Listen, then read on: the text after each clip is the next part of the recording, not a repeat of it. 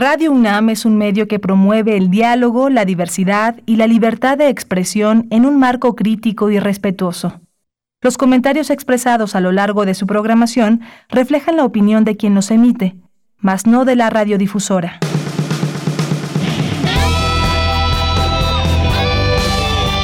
Prisma RU. Relatamos al mundo.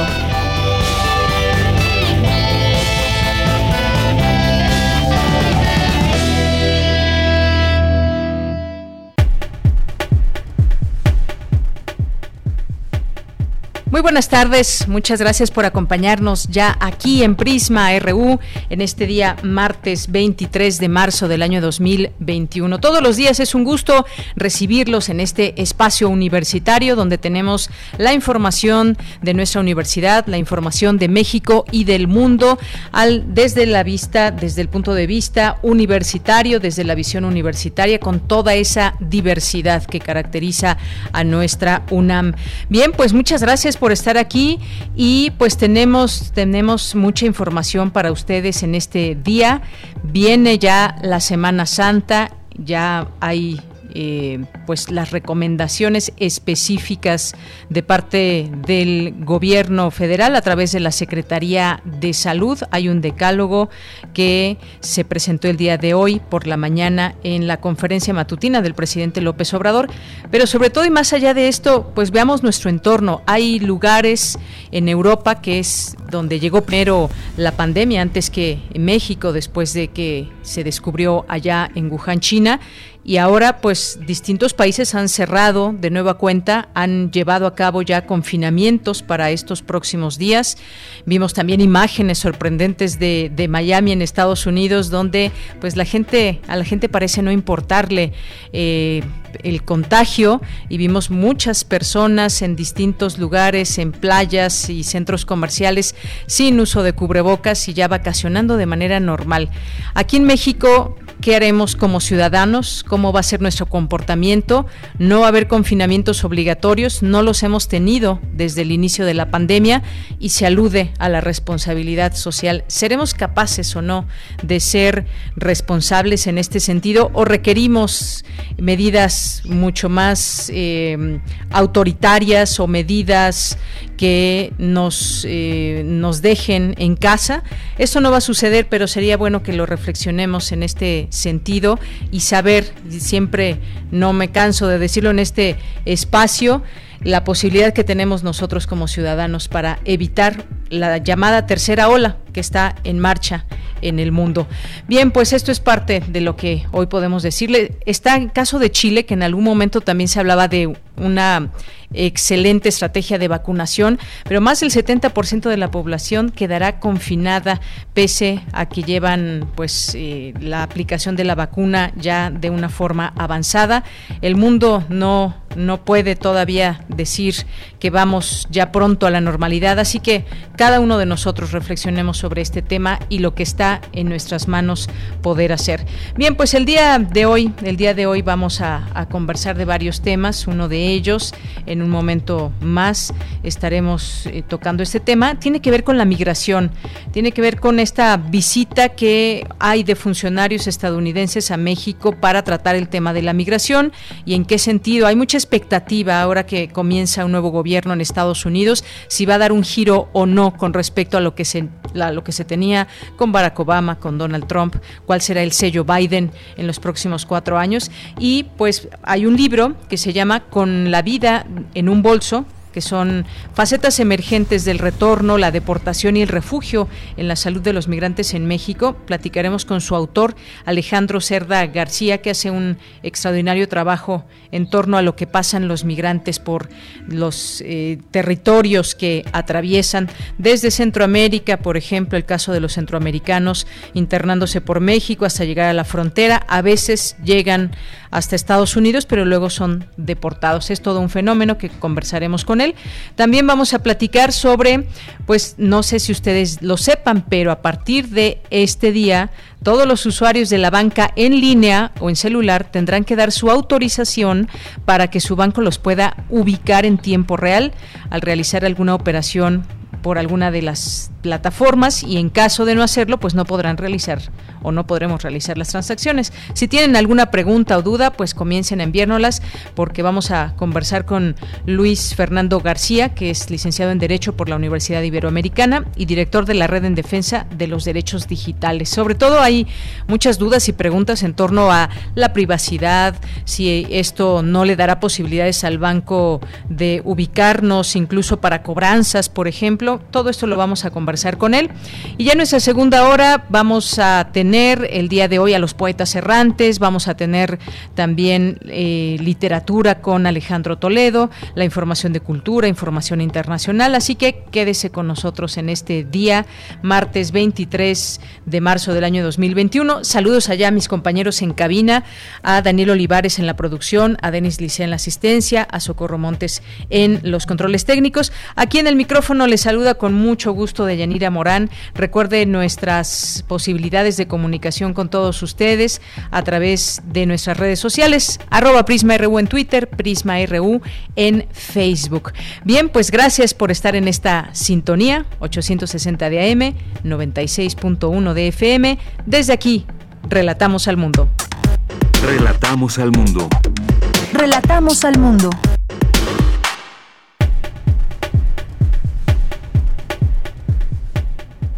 Bien, es la una de la tarde con 13 minutos y nos vamos a nuestro resumen de la información de este día en este 23 de marzo en los temas universitarios. En el marco del Seminario Permanente de Salud Pública que organiza la Facultad de Medicina, se aborda el tema del estrés o el burnout, así conocido también, síntomas somáticos y su asociación con condiciones de trabajo en médicos que laboran en hospitales de la Ciudad de México. Revela artículo 19 que durante 2020 se registró una agresión contra la prensa cada 13 horas. Llega a Universum la exposición virtual Nosotros Robots. En temas nacionales, esta mañana llegaron al Aeropuerto Internacional de la Ciudad de México 487.500 nuevas dosis de vacunas contra COVID-19 de Pfizer. El miércoles la empresa enviará otras 170.625 dosis y el jueves Sinovac mandará 1.658.125. Hugo López Gatel, subsecretario de Prevención y Promoción de la Salud, presentó este martes un decálogo para las vacaciones seguras de Semana Santa ante la pandemia de COVID-19. Entre las recomendaciones se encuentran asistir a lugares con poca gente, al aire libre, con buena ventilación y cercanos a los domicilios. De acuerdo con datos del INEGI, la pandemia de COVID-19 truncó los estudios de al menos 5.9 millones de mexicanos entre 3 y 29 años, ya sea por causas directas de la enfermedad o por falta de recursos económicos en los dos últimos ciclos escolares. La Fiscalía General de Justicia del Estado de México informó de la detención de 25 integrantes de la familia michoacana por su probable relación con el ataque de en Coatepec, Harinas, donde, en donde murieron 13 elementos. Juan Manuel García Ortegón, director del C5 de la Ciudad de México, informó que el próximo 11 de abril se realizarán pruebas, pruebas en los altavoces del sistema de alertamiento sísmico. No se trata de un simulacro, sino únicamente para verificar su correcto funcionamiento. Bueno, pues después de un susto, primero por un temblor que sí se sintió, pero posteriormente una falsa alarma donde la gente, pues el sábado muy temprano salió de sus casas para atender a este llamado, pero pues resultó que fue un error humano. En los temas internacionales, Pfizer inició un ensayo clínico en Estados Unidos con un medicamento oral contra COVID-19 que podría ser recetado a los pacientes con las primeras señales de la infección. La policía local de Colorado, Estados Unidos, anunció que un hombre de 21 años fue imputado de asesinato por el tiroteo de lunes en un supermercado en Boulder en el que murieron 10 personas, incluyendo un policía. Hoy en la UNAM, ¿qué hacer y a dónde ir? El antiguo Colegio de San Ildefonso te invita a disfrutar de sus recorridos virtuales. Podrás visitar sus diversas exposiciones, así como murales realizados por grandes artistas como José Clemente Orozco Diego Rivera, Fernando Leal, David Alfaro Siqueiros, entre otros. Ingresa al sitio oficial www.sanildefonso.org.mx y disfruta de este museo universitario sin salir de casa.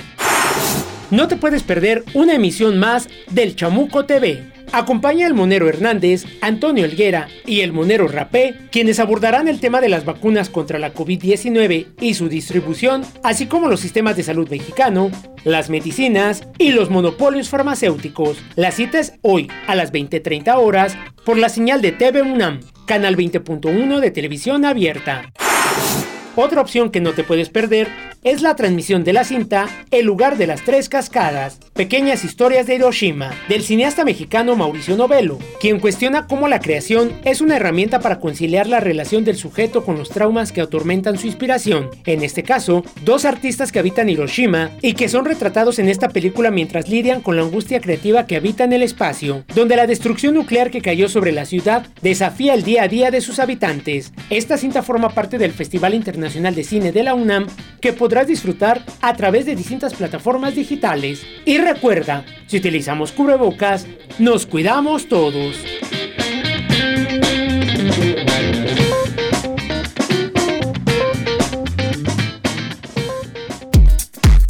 Prisma RU. Relatamos al mundo. Una de la tarde con 18 minutos. Este martes le decíamos que pues arribó un cargamento de dosis de vacunas de Pfizer BioNTech procedentes de Bélgica y él eh, hoy por la mañana se dio a conocer esta información. Ahí estuvo el secretario de Relaciones Exteriores, Marcelo Ebrard, y confirmó que en abril se distribuirá en México la vacuna de AstraZeneca, que es envasada en nuestro país. Por su parte, la Secretaría de Salud emitió un decálogo de recomendaciones para el periodo de Semana Santa. Escuchemos al subsecretario de Prevención y, Promoción de la Salud, Hugo López Gatel. La primera es disfruta el paseo con tu familia en un sitio cercano a tu domicilio. La siguiente, aprovechar la Semana Mayor para pasar el tiempo con la familia, con quienes son cercanos, quienes habitualmente conviven con nosotros. La tercera, asistir a lugares con poca gente. Cuarta, si sales, hazlo en grupos máximo de cinco personas y elegir lugares al aire libre y buena ventilación. La quinta, procura salir en horarios donde haya menos gente y regresa a dormir a casa. Con familiares o amistades, ten encuentros seguros. La idea del encuentro seguro es limitar la cantidad de personas con quienes nos reunimos y que las personas mantengan, desde luego, la sana distancia. Si participas en los eventos religiosos, hazlo desde casa. Protégete del calor, usa ropa ligera, lentes, protector solar e hidrátate. Nueve, sigue las medidas básicas de protección, recordarlas en todo momento, aunque uno esté en un sitio de esparcimiento o en un espacio de relajamiento. Y lo último, si te es posible, quédate en casa para evitar la convivencia y los contagios provenientes de otras personas o hacia otras personas. Bien, pues ahí están estas recomendaciones. Eh, porque se avecina este periodo para muchos vacacional. Solamente recordarles que no estamos en una situación normal y que estamos en medio de una pandemia. Y pues aquí están nuestras cifras al día de hoy de la Secretaría de Salud que reporta 198.239 personas muertas por COVID-19 y 2.197.160 casos confirmados. Hay que pensar eh, pues no solamente en este decálogo, sino también en la posibilidad de seguir cuidándonos y de evitar contagios y de evitar que el número de muertes siga subiendo en nuestro país. Continuamos. Campus RU.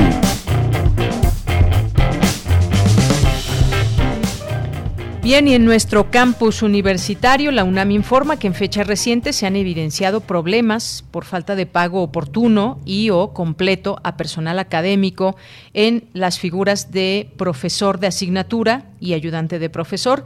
El problema surgió en la Facultad de Ciencias por las particularidades de esta, por el confinamiento obligado del personal de base y de confianza, así como por el desfasamiento de los calendarios a causa de la pandemia.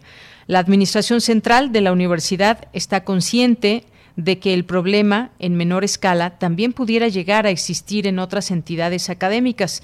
Por ello, la Secretaría Administrativa de la Universidad se ha abocado a la resolución de la problemática de la cual tiene conocimiento y ha enviado ya los pagos con las aclaraciones pertinentes a los casos resueltos en el transcurso de los siguientes eh, días en el transcurso de los siguientes días continuará haciéndolo. La UNAM lamenta mucho los inconvenientes que esto ha provocado y refrenda su compromiso ineludible con el personal académico.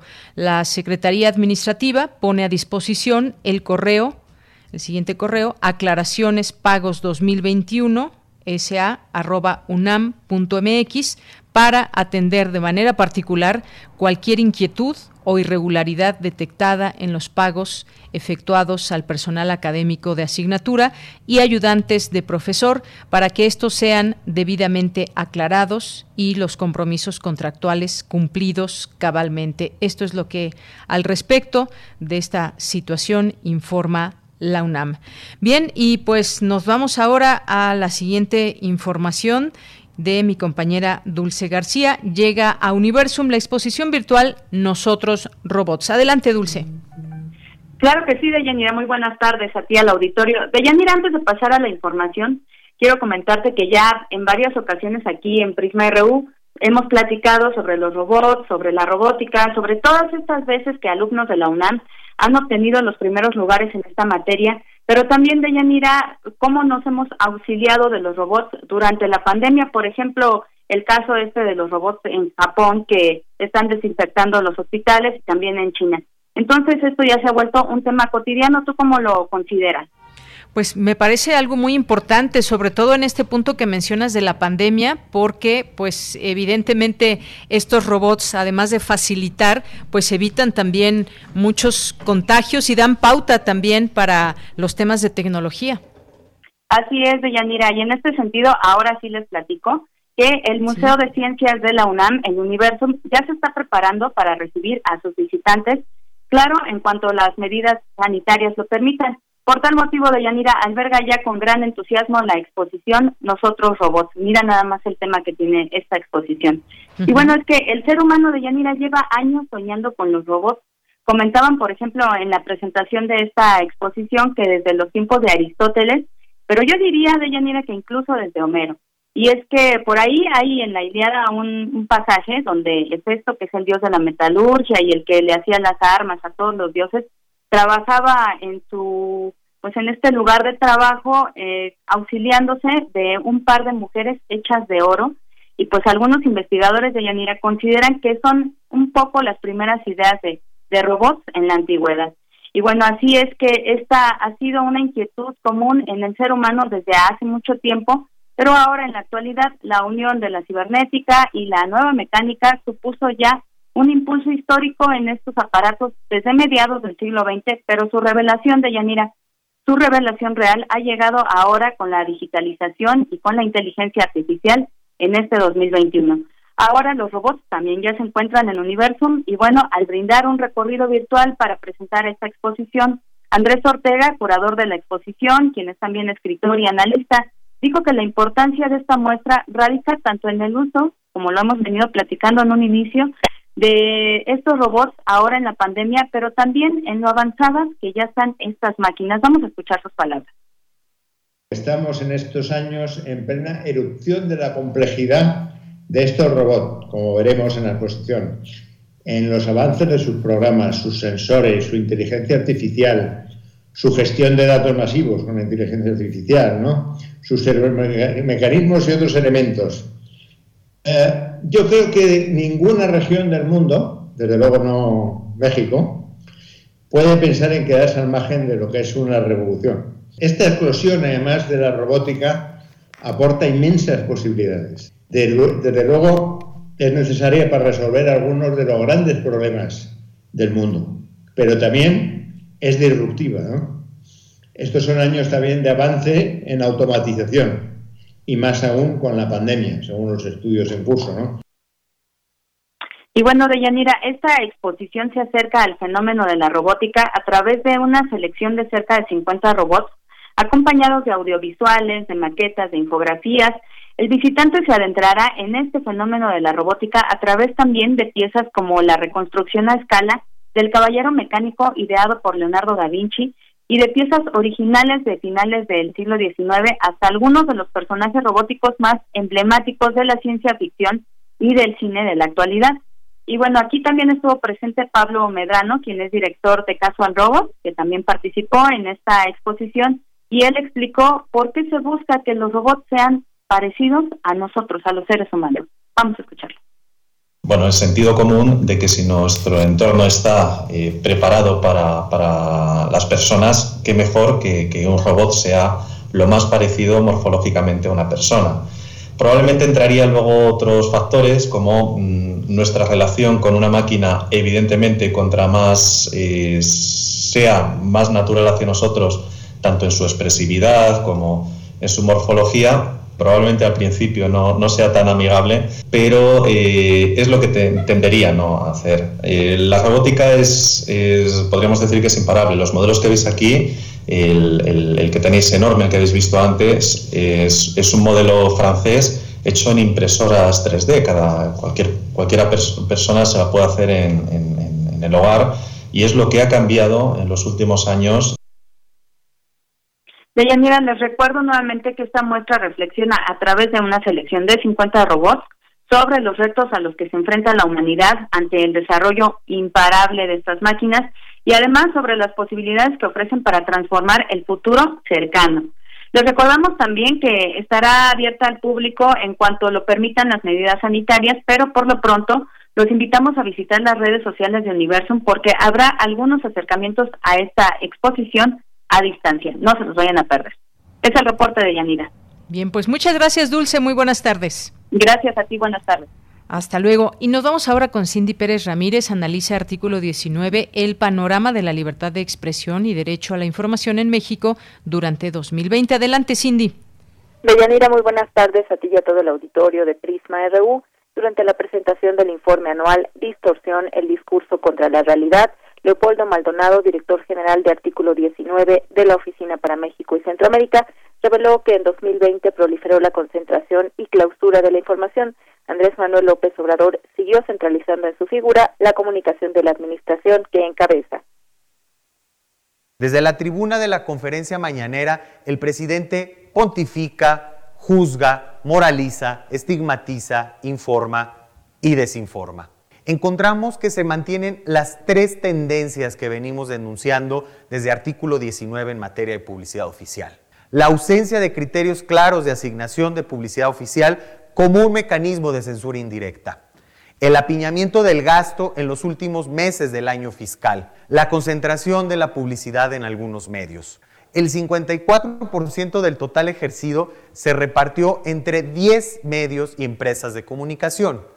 Seguimos observando un factor de violencia estructural en contra de la prensa. 99 periodistas murieron de COVID-19 hasta este momento. Ello da cuenta de la falta de medidas mínimas para garantizar los derechos laborales.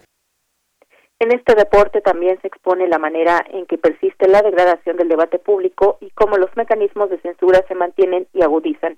Desde el Estado, según artículo 19, la violencia comienza con un discurso oficial de dos caras, uno que le dice a la población que todo está bien y otro que justifica los ataques a la prensa. Es en este contexto donde los atentados contra los medios aumentaron un 13.63% respecto a 2019, arrojando un registro de 692 ataques en 2020, una agresión contra la prensa cada 13 horas. 49.5% de las agresiones contra periodistas fueron perpetradas por agentes del Estado un incremento de 29.4% en este tipo de ataques respecto a 2019. Es que el discurso estigmatizante del presidente se configura en un efecto cascada. La Ciudad de México, Puebla, Quintana Roo, Guerrero y Oaxaca son las entidades que registran más agresiones contra periodistas. De hecho, Puebla es un caso de suma preocupación, pues pasó del cuarto a segundo lugar de agresiones en tan solo un año. Deyanira, en el informe anual Distorsión, el discurso contra la realidad, se, se documentó que con un total de 113 agresiones, el 16.3% de los ataques contra la prensa en 2020 fueron a causa de la cobertura COVID-19. Esta es la información. Bien, pues buen dato también este último. Cindy, muchas gracias. Buenas tardes. Muy buenas tardes. Continuamos. Prisma RU. Relatamos al mundo. Tu opinión es muy importante. Escríbenos al correo electrónico prisma.radiounam@gmail.com. Una de la tarde con 31 minutos y continuamos. Tenemos ya en la línea telefónica a Alejandro Cerda García, que es doctor en sociología e investigador en la Universidad Autónoma Metropolitana Unidad Xochimilco. ¿Qué tal, doctor Alejandro? Bienvenido, muy buenas tardes. Sí, ¿qué tal? Buenas tardes, gracias por la invitación. Pues doctor, tengo en mis manos este libro, Con la vida en un bolso, facetas emergentes del retorno, la deportación y el refugio en la salud de los migrantes en México. Y ahora pues un tema que tiene que ver con la migración y un tema eh, con muchas posibilidades quizás, o por lo menos eso creemos cada vez que hay cambios de gobierno, en el caso de Estados Unidos muy recientemente, y nos imaginamos que pueden darse diálogos y pueden darse soluciones ante esta problemática que hay. Así que me gustaría que nos platique un poco a grandes rasgos de lo que trata su libro para eh, poder ir eh, platicando de algunos, eh, de algunos temas en particular. Claro que sí, gracias por la invitación. Y bueno, es un tema que efectivamente pues sigue estando en la palestra hace unos días escuchamos que el presidente de Estados Unidos decía que iban a atacar las causas de fondo de la migración y bueno, nosotros vemos que eso es complicado porque habría que cambiar un modelo económico, relaciones internacionales, eh, eh, comerciales que existen actualmente y, y, que dan muchos beneficios, pero efectivamente de eso trata este libro. Lleva el título de Con la vida en un bolso, muchos migrantes tienen que salir de su país simplemente con lo que llevan en una pequeña mochila o regresar a México después de ser deportados precisamente también con con un bolso de ahí este este nombre que lleva el libro para hablar pues de estos problemas o de estas formas de migrar eh, que tú ya mencionabas el retorno la deportación el refugio que eh, pues son eh, formas de, de experimentar las contradicciones y, la, y las repercusiones de, esta política migratoria eh, que es bastante bipolar. Por un lado se hace uso de la mano de obra barata de los migrantes, por otro lado se les permite, perdón, se les prohíbe pasar una frontera. Por un lado vemos que se dice que ciertos migrantes ya establecidos en Estados Unidos tendrán la posibilidad de tener algunos beneficios y por otro lado se sigue excluyendo a los migrantes de a pie, a los migrantes de, de origen rural, de origen suburbano, que con sus propios medios buscan trasladarse y llegar a, los Estados Unidos. Pues de estas contradicciones es de lo que nos habla el libro en un sentido muy actual, es una investigación que se hizo durante los últimos dos o tres años, sobre todo en el estado de Chiapas, y también en el centro del país con organizaciones con migrantes eh, aquí en el estado de Morelos, en la Ciudad de México. Así es. Doctor, y bueno, como, como bien dice usted aquí en su libro, la segunda década del siglo XXI se presenta para México como un momento histórico en el que distintas facetas de los procesos migratorios reaparecen y se agudizan. Y en este sentido, mi siguiente pregunta es si hay desde su punto de vista, hay posibilidades reales eh, desde pues su sentir, su conocimiento eh, por el que está esta situación que aqueja a miles de personas, que esta situación pues tenga algún algún momento, en algún momento un cuidado, un tratamiento, humanista, de comprensión, de respeto a los derechos humanos, porque estamos, cuando hablamos de migración, hablamos de muchas situaciones eh, por cómo son tratados, desde que tienen su contacto a lo mejor con los llamados coyotes, si llegan a Estados Unidos, eh, qué pasa ya en Estados Unidos, cuando son deportados, cómo se reinsertan a sus lugares. Es decir, es un proceso muy grande, pero hay posibilidades, debemos de, digamos, sentirnos un poco optimistas ante ante la nueva situación, nueva me refiero a una nueva administración de Estados Unidos que sin duda tiene la pauta y tiene las posibilidades. Si Estados Unidos se sienta a negociar y, se sienta con una postura de querer negociar y de querer abrir, digamos, las puertas a una migración ordenada, pues todo esto cambiaría, pero ¿se ve para los próximos años? Bueno, yo creo que es una pregunta muy actual. Eh, efectivamente, la, el proceso migratorio eh, involucra a cientos de miles de personas, ¿no? Un dato más o menos reciente es que más de 600 mil personas cruzan la frontera sur de México tratando de llegar a Estados Unidos y tenemos ya migrantes pues de prácticamente los cinco continentes que, que hacen esta ruta, bueno, exceptuando a, a Europa. Eh, y, y, como tú lo, lo preguntas, bueno, ¿qué, podemos ver a futuro? ¿Podemos ver esto con esperanza? Bueno, yo creo que es un momento complejo el que tenemos. Por un lado, si bien hay un cambio de este discurso de odio, de racismo que habíamos visto en una administración estadounidense pasada y que afortunadamente ya concluyó, sin embargo, eh, vemos que, la, la, nueva administración eh, estadounidense no necesariamente está pensando en hacer cambios de fondo, sino simplemente eh, tratando de, de, modificar algunas cuestiones que pueden ser muy importantes, no hay que negarlo, para gente que ya está, mexicanos que ya están residiendo en los Estados Unidos, pero que al mismo tiempo deja fuera a estos migrantes eh, que son mucho más vulnerables, eh, personas que vienen huyendo de la pobreza, huyendo de la violencia, de la violencia de género, también en el caso de mujeres migrantes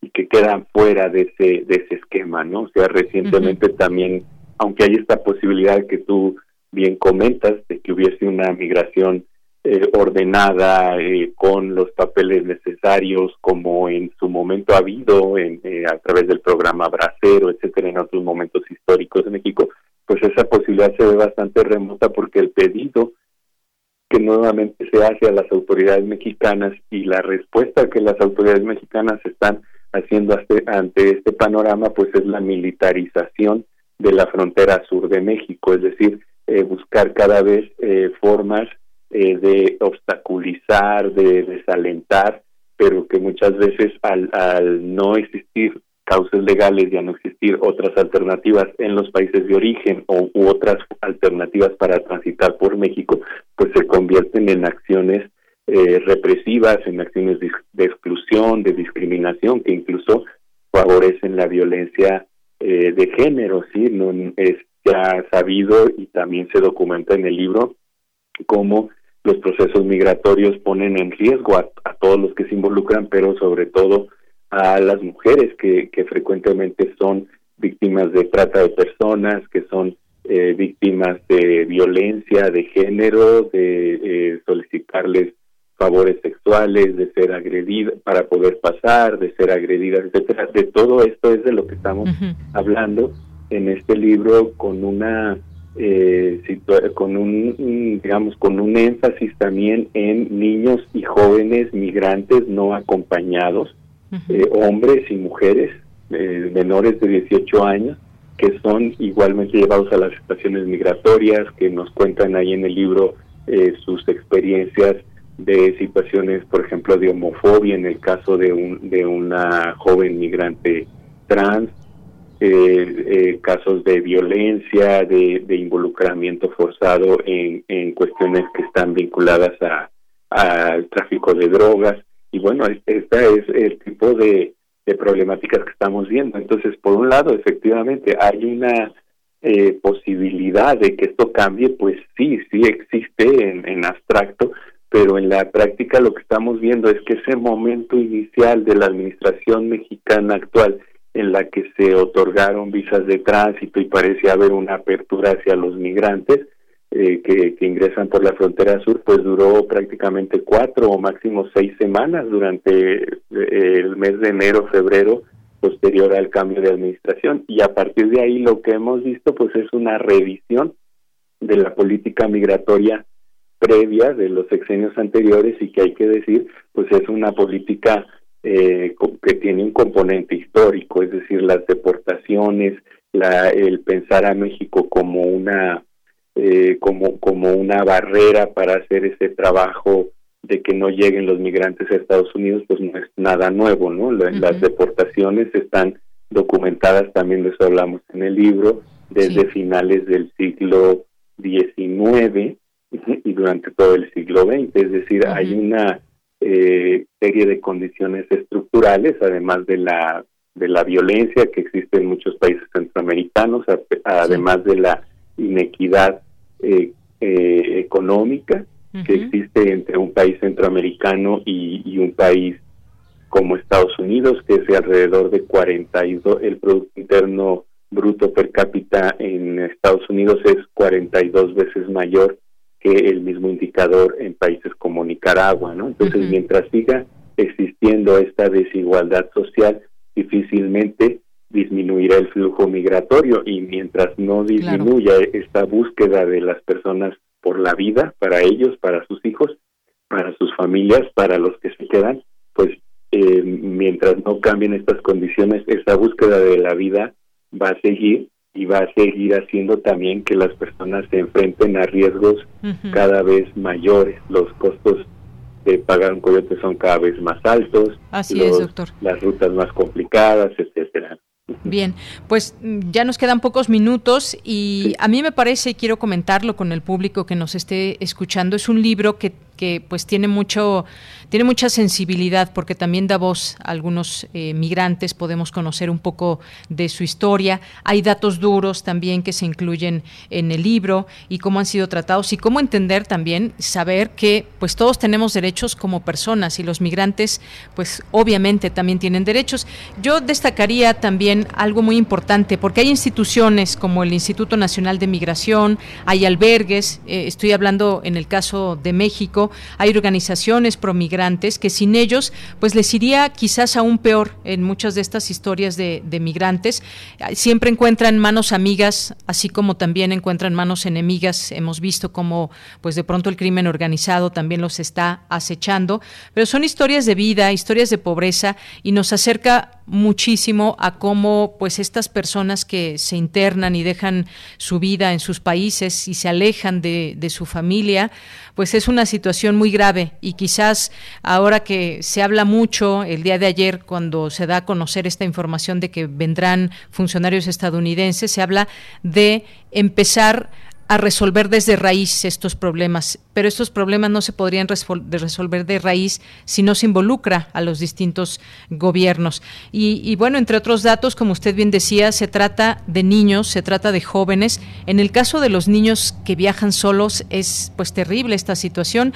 Hace unos momentos también se da a conocer un, video desde el gobierno de Estados Unidos que muestra a los niños migrantes detenidos bajo su custodia, cómo viven y bueno, un poco las quejas que deben de tener el estar pues separados su familia y pues sin saber qué va a pasar con, con su vida de aquí en adelante. Todo esto nos los cuenta, doctor. Me gustaría que pues nos deje alguna conclusión de todo esto eh, en el marco de lo que estamos viviendo en la actualidad y todas estas historias que se cuentan por miles, porque no, no, no cesan estos flujos migratorios, ni se ve que puedan cesar en algún momento. Pues eh, yo creo que para, para concluir se podría decir que pues tenemos que eh, construir una mirada global de lo que aquí está pasando. Hay un corredor migratorio eh, de una dimensión todavía mayor hacia Europa que existe actualmente y este corredor migratorio que nos toca a nosotros acá en México y hay una serie de problemáticas conjuntas y de similares y de alternativas que se podrían buscar conjuntamente, como tú bien lo decías, el trabajo de las asociaciones civiles, de las organizaciones es muy importante. Eh, muchas veces suplen lo que el Estado debiera estar haciendo, ¿no? ¿Quién busca a las personas desaparecidas? Pues los familiares de las personas desaparecidas. Muchas veces no es la misma autoridad la que se ocupa de ello, o lo hace a regañadientes o con plazos eh, inexplicablemente alargados. Entonces, eh, esta movilización de la sociedad civil es sumamente importante, hay que fomentarla y también hay que eh, seguir avanzando en la lógica de las alianzas transnacionales, ¿no? Ahí en el libro también se, se menciona la importancia de hacer un trabajo entre organizaciones de migrantes de eh, los países centroamericanos, de México, dentro y las organizaciones dentro de los Estados Unidos, pues para buscar a, los migrantes que están desaparecidos, pero también para el ejercicio de los derechos, ¿no? Y hay que seguir también fortaleciéndonos como sociedad civil en esto que se ha llamado la exigibilidad, pues para que podamos incidir en el espacio público y para que podamos seguir presionando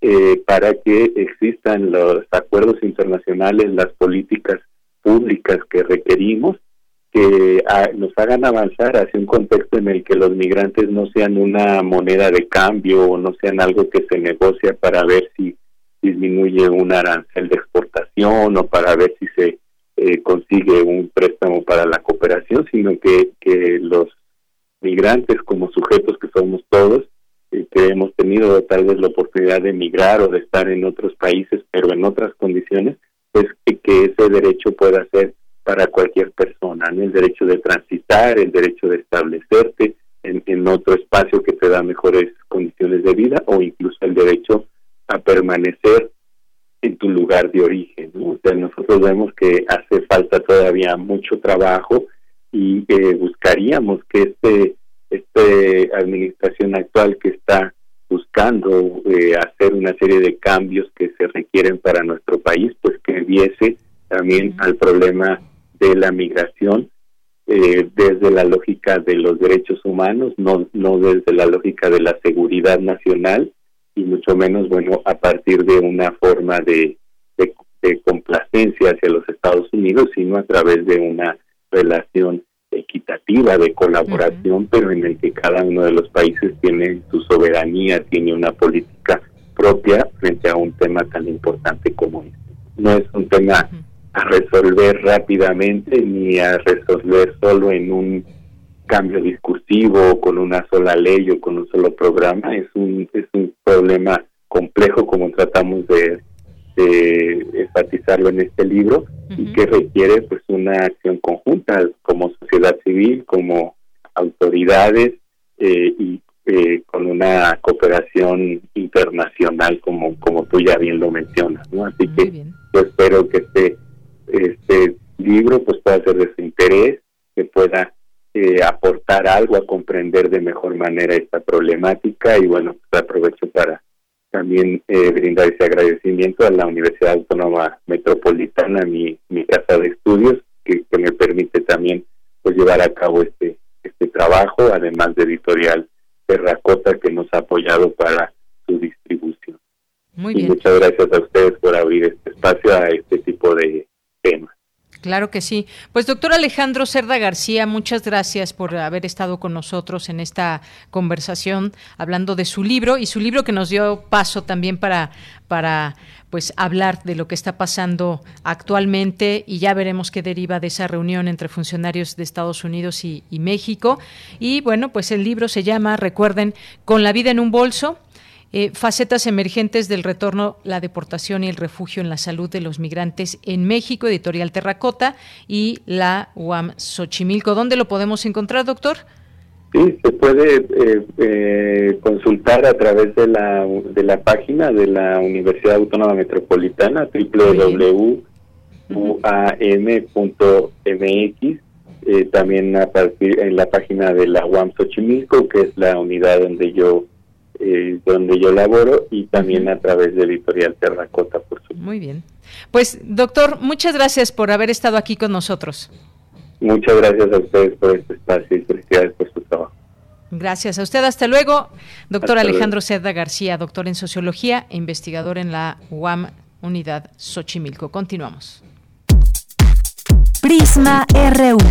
Relatamos al mundo.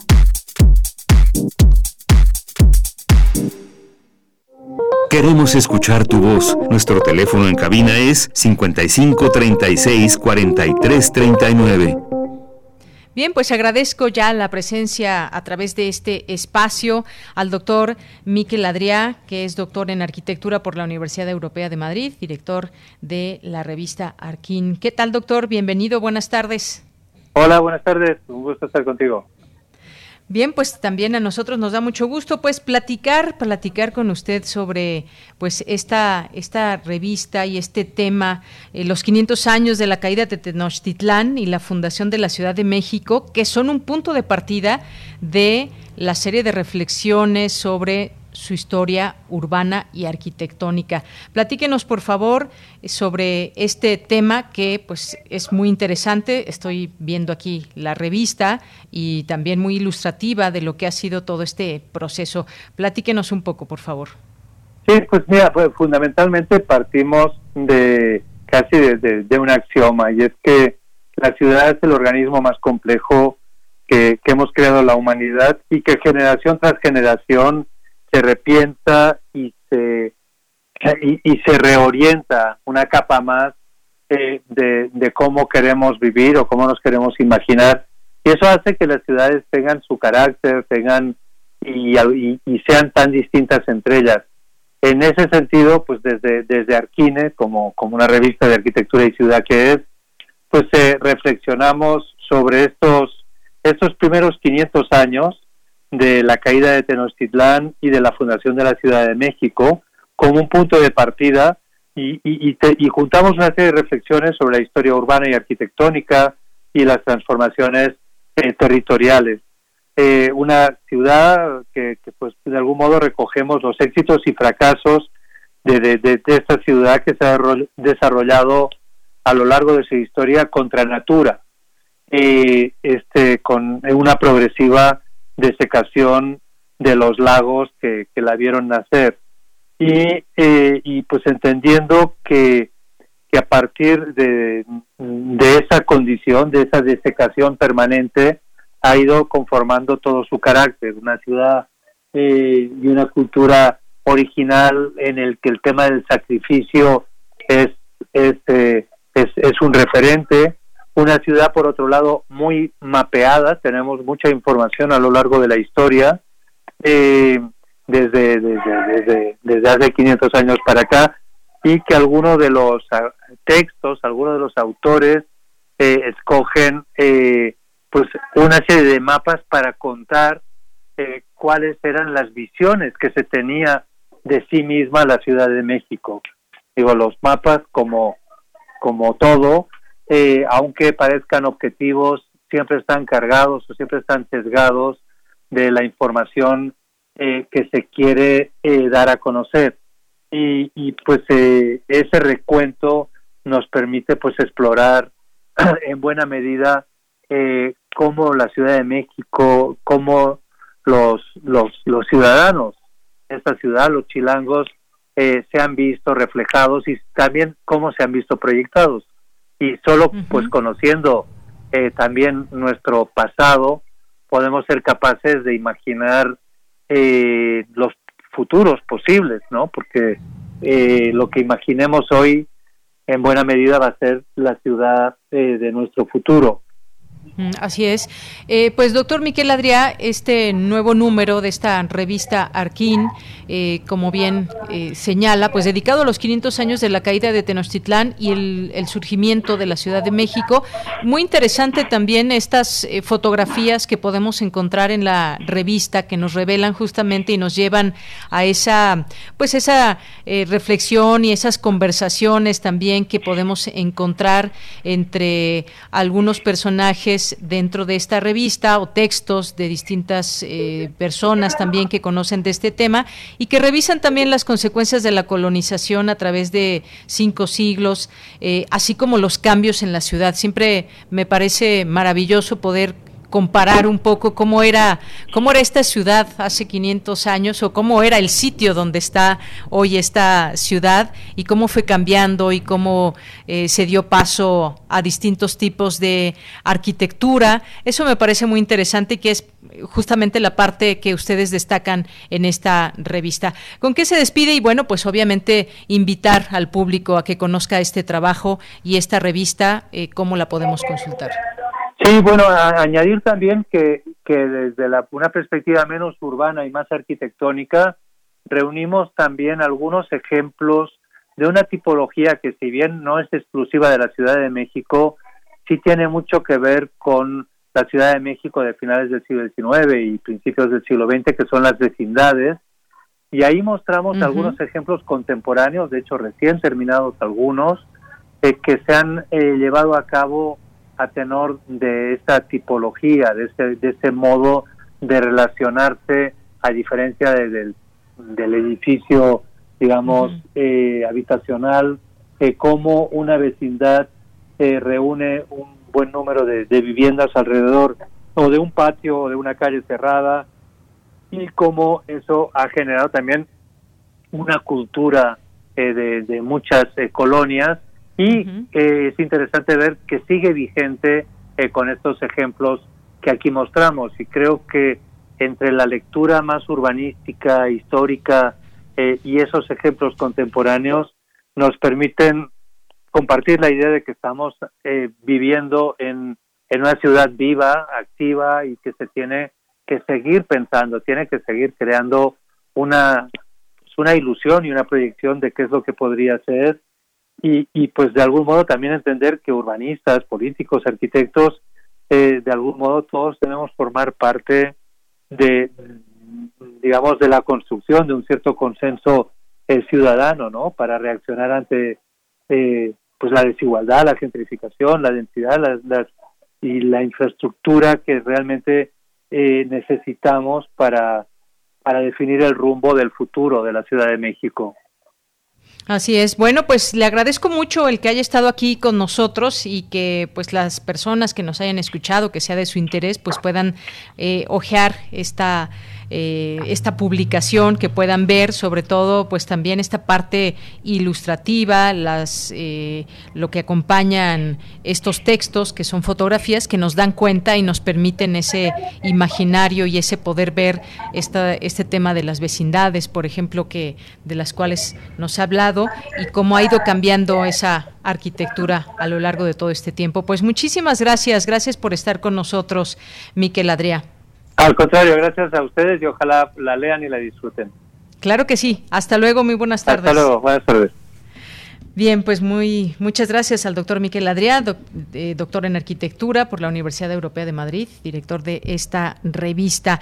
Y bueno, pues antes de irnos al, al, corte, aquí todavía dos minutitos que tenemos, pues hoy en los temas nacionales, gobernadores han estado, estuvieron llegando durante la mañana a Palacio Nacional para firmar el Acuerdo Nacional por la Democracia y bueno, pues hay algunas fotografías en que se ve la llegada de los distintos gobernadores ahí a Palacio Nacional para reunirse con el presidente Andrés Manuel López Obrador y firmar este Acuerdo Nacional por la Democracia, un evento que pues inició a las 11 de la mañana. Este acuerdo busca que los 32 gobernadores y el gobierno federal eh, pues tengan compromisos de no intervenir en el proceso electoral, vigilar que no se usen recursos públicos para favorecer a sus partidos o candidatos, en, pues los distintos mandatarios. Ahí pues se pondrán, esperemos de acuerdo, y que sea pues no solo una firma, sino que sea acción en bien de todos los mexicanos. De pronto, de pronto, pues sí, cada quien quiere llevar agua a su molino y quiere que se,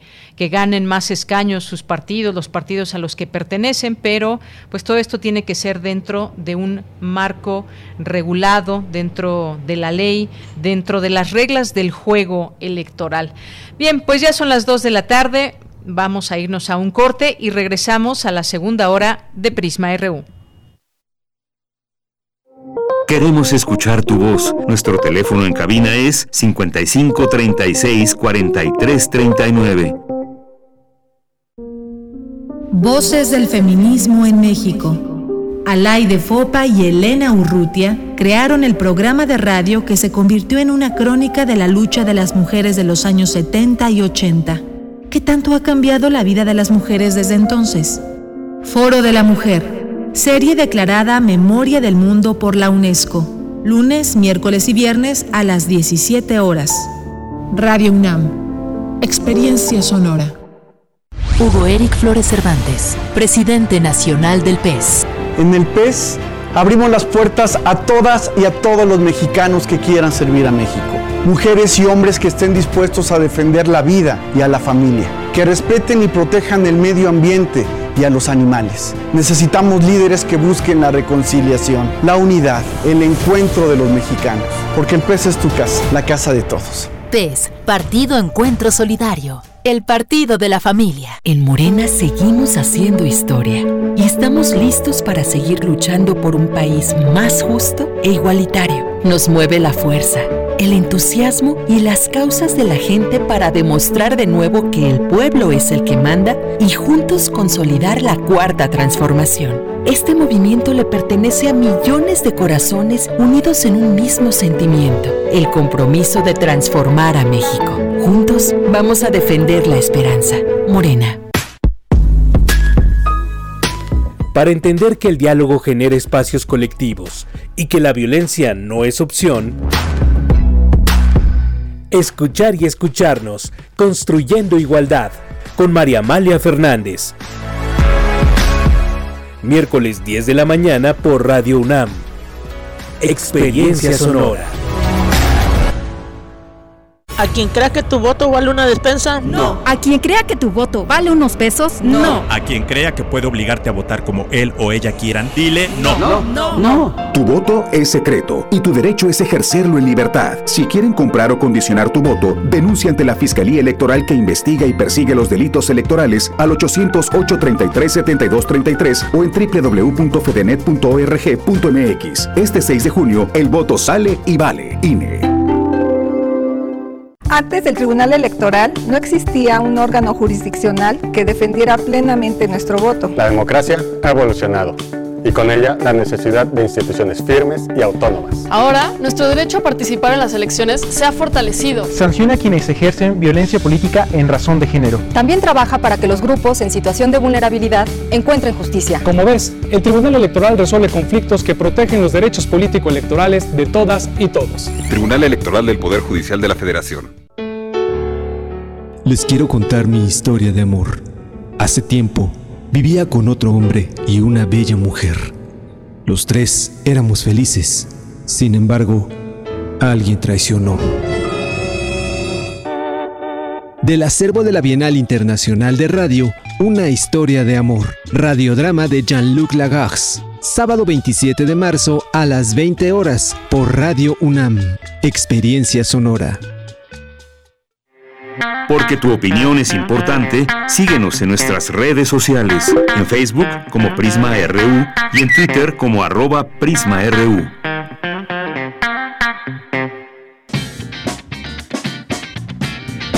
Mañana en la UNAM, ¿qué hacer y a dónde ir? Cultura UNAM te invita a disfrutar de una emisión más del ciclo De un cuarto propio al cuerpo propio, diálogos informales, que en esta ocasión tendrá como invitadas especiales a Gabriela Jauregui y la escritora y académica mexicana Margot Glantz. La cita es mañana 24 de marzo en punto de las 17.30 horas a través del canal de YouTube de Cultura en Directo y la cuenta oficial de Facebook de Grandes Maestros UNAM. Recuerda que todos los sábados de marzo el Jardín Botánico de la UNAM te invita a disfrutar de las presentaciones y recitales musicales organizados en conjunto con la Dirección General de Música de nuestra máxima casa de estudios. El próximo sábado 27 de marzo, disfruta del ciclo sinfónico de la UFUNAM con la participación especial del director artístico Máximo Cuarta. Sigue las transmisiones en vivo a través de las redes sociales del Jardín Botánico y la Dirección General de Música de la UNAM en punto de las 20 horas. No te puedes perder el estreno de la serie ¿Qué sigue después de padecer COVID-19? que en su primer episodio, la actriz mexicana Luisa Huertas nos comparte cuál fue el peor momento que tuvo que enfrentar y cómo llevar las secuelas del coronavirus SARS-CoV-2. No te pierdas esta serie de Cultura UNAM que se encuentra disponible en su canal de YouTube. Y recuerda, no bajemos la guardia frente a la COVID-19. Lávate las manos frecuentemente con agua y jabón durante 20 segundos. Para Prisma RU, Daniel Olivares Aranda.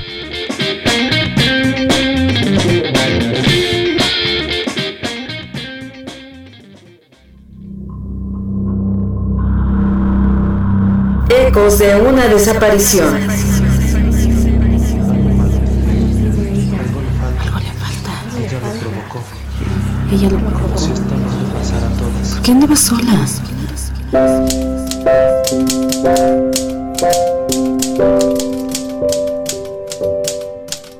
Fátima Bariña Quintana Gutiérrez. Con 12 años de edad estudiaba la secundaria.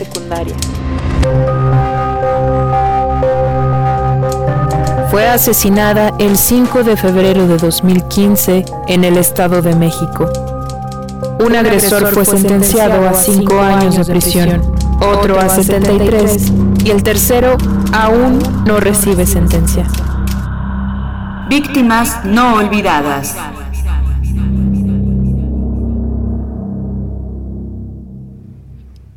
Regresamos dos de la tarde con seis minutos, pues los nombres y las situaciones que nos siguen doliendo en este país, entre ellas desapariciones, feminicidios y más. Bueno, pues estamos de regreso ya en nuestra segunda hora de Prisma RU. Muchas gracias por continuar con nosotros en las frecuencias de Radio UNAM 860 de AM y 96.1 de FM. Gracias a quienes nos escuchan en www.radio.unam.mx. Es un gusto estar con ustedes y continuar en este programa. Nos resta una hora. Gracias a las personas que están aquí atentas, presentes con nosotros en redes sociales, que sido la manera de comunicarnos con ustedes a lo largo de esta pandemia. Gracias a Alejandro Toledo, que en un momento estará con nosotros aquí en Literatura, en a la orilla de la tarde. Guerrero nos dice en sintonía y saludos, saludos también para ti. Armando Aguirre, que pues dice que dónde puede accesar a la versión completa del tema de poetas errantes. Eh, lo se ha buscado en YouTube, sin éxito, en sus redes sociales, pero ya ellos te contestarán en un momento más. Armando Aguirre, muchas gracias y los escucharemos y ahorita también les preguntamos. Mario Navarrete gracias por el video y todas estas reliquias que nos comparte ahí que podemos ver. Eh, pues un cuadro ahí de la Mona Lisa, me parece, sí. Estamos viendo algún florero, eh, pues algunas, algunos adornos que se ve que ya llevan sus años. Gracias por compartirnos los rincones de, de tu casa, Mario. Gracias a David Castillo, gracias también aquí a Alfredo Chariño, eh, también a Santiago Luis Enrique, muchas gracias, Andrea Esmar, a Diogenito, que nos dice el reporte de artículo 19 es muy fuerte, pero menciona algo de la otra cara de la moneda, la difusión de noticias falsas, el ataque constante a toda la política, a toda política y obra pública, poca o nula objetividad eh, en función de sus intereses. Si bien la administración no se ayuda mucho en materia de comunicación, la prensa no está siendo ni un tantito autocrítica. Por el contrario, ahí están los brosos, los ataques a Aristegui que vienen de la misma prensa, etcétera, que midan con la misma vara sería lo deseable. Gracias, Diogenito gracias por tu opinión en estos eh, temas que dan para mucho de qué hablar. Armar un debate estaría muy bien aquí tener distintas voces. Eh, gracias a Javier García Jiménez, a Juan Stack, le mandamos muchos saludos. A Juan M nos dice. Eh, hola, es para hacerlo llegar a los alumnos de la FAD. Muchas gracias. David Castillo, saludos. Mario Navarrete también aquí con, con algunas fotografías eh, dice con M de mujeres es marzo y pues aquí muchas jacarandas que nos han alegrado la vista. Muchas gracias Mario. Amelia eh, Santiago. Eh, muchas gracias también a Mario, ya lo decíamos también por, por aquí, a Juan Miranda, Felipe de la Cruz Méndez, muchas gracias también a Flechador del Sol, a Olivia Tena Guerrero, muchas gracias también. Y Refrancito también, Muchas gracias aquí por los fotos, videos y todo lo que lo que nos envíen. Aquí estamos pendientes de su comunicación y vamos a continuar con la información. Pues con el propósito de impulsar nuevas formas de impartir clases y crear empresas basadas en una idea original, que promuevan el emprendimiento y el desarrollo profesional a distancia, la Universidad Nacional Autónoma de México, la UNAM, emitió una convocatoria para el concurso Innova UNAM para la enseñanza y el aprendizaje de contenidos curriculares prácticos en ciencias y humanidades a distancia. Y mediante esta iniciativa se pretende crear formas novedosas e innovadoras de enseñanza experimental y promover entre académicos, estudiantes y egresados este concurso para que compartan visiones, experiencias y capacidades a fin de crear docencia a distancia. Así que si ustedes están interesados, pues las propuestas deben registrarse en línea en la página electrónica vinculación.unam unam.mx, diagonal práctica guion a guion distancia. La fecha límite es hasta el 22 de abril.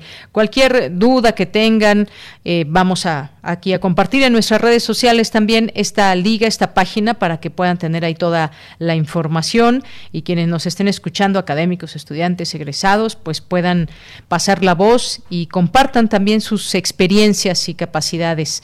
Y bueno, pues también, y lo escuchábamos hace un momentito y aquí les seguimos reiterando esta invitación a que escuchen Foro de la Mujer, que es la primera serie radiofónica mexicana de contenido feminista, Memoria del Mundo de México de la UNESCO 2019, y nos ofrece una crónica de la vida de las mujeres de los años 70 y 80, creada por Alaide Fopa y conducida por ella y por Elena Urrutia, a partir de la desaparición forzada de Alaide en 1980.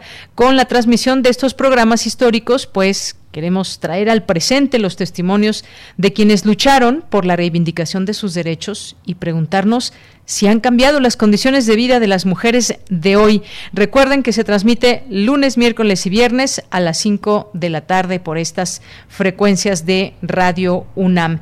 Bien, pues nos vamos ahora con mi compañera Virginia Sánchez, que ya está por aquí en la línea telefónica, porque algunos médicos de los hospitales de la Ciudad de México presentan el llamado burnout, que tiene que ver con aislamiento, agotamiento, eh, distintas situaciones, fallas en funciones laborales. Cuéntanos, Vicky, buenas buenas tardes.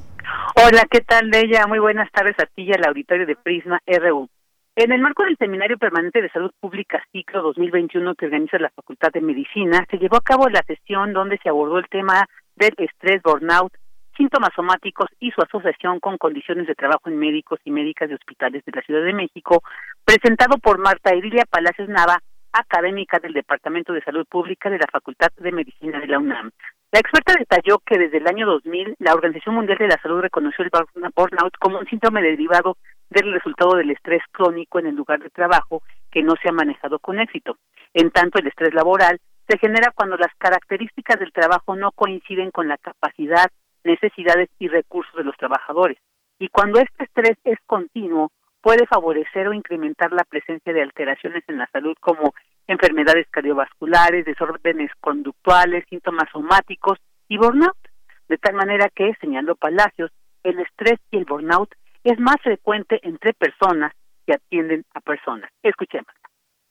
El estrés y el burnout se pueden presentar en cualquier ocupación, sin embargo, es más frecuente en personas que atienden personas. Dentro de estos grupos que atienden personas, pues son precisamente los profesionales de la salud quienes debido a sus condiciones laborales tienen una mayor predisposición a presentar estrés crónico o burnout que ya vimos que así se maneja también como estrés crónico. Entre estas condiciones que conocemos muchos en la carrera se encuentran la sobrecarga de trabajo, la responsabilidad excesiva, largas jornadas laborales, exceso de pacientes, trato con familiares que se ha presentado de manera muy aguda, el tener que tratar con los familiares, el tener que darles malas noticias, son condiciones que estresan. Pero repito, esta investigación no está realizada en estos momentos, es de antes. Esto de las condiciones laborales se acompaña de una fuerte competitividad entre pares, o sea, entre los mismos médicos entre un ejercicio arbitrario de las jerarquías.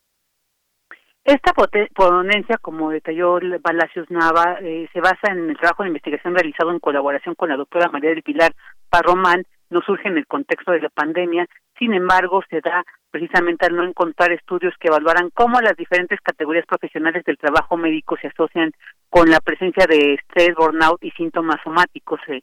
Y en este estudio participaron 724 médicos y médicas. Escuchemos algunas de las conclusiones y medidas propuestas emanadas de esta investigación.